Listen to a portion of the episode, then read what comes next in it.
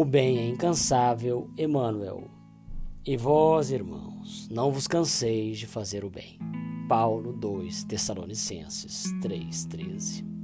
É muito comum encontrarmos pessoas que se declaram cansadas de praticar o bem. Estejamos, contudo, convictos de que semelhantes alegações não procedem de fonte pura.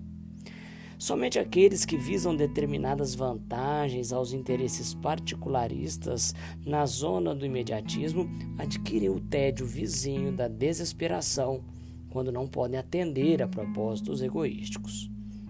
É indispensável muita prudência quando essa ou aquela circunstância nos induz a refletir nos males que nos assaltam, depois do bem que julgamos haver semeado ou nutrido.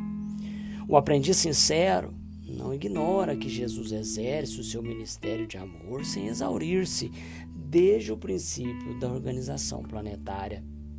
Relativamente aos nossos casos pessoais, muita vez terá o Mestre sentido o espinho de nossa ingratidão, identificando-nos o recuo aos trabalhos da nossa própria iluminação.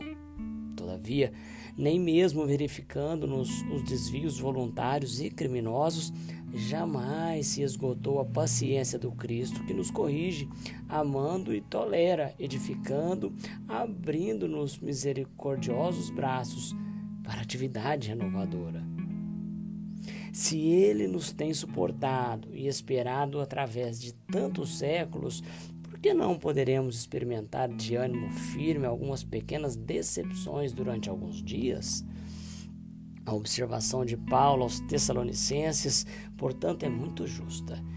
Se nos entediarmos na prática do bem, semelhante desastre expressará em verdade que ainda nos não foi possível a imersão do mal de nós mesmos.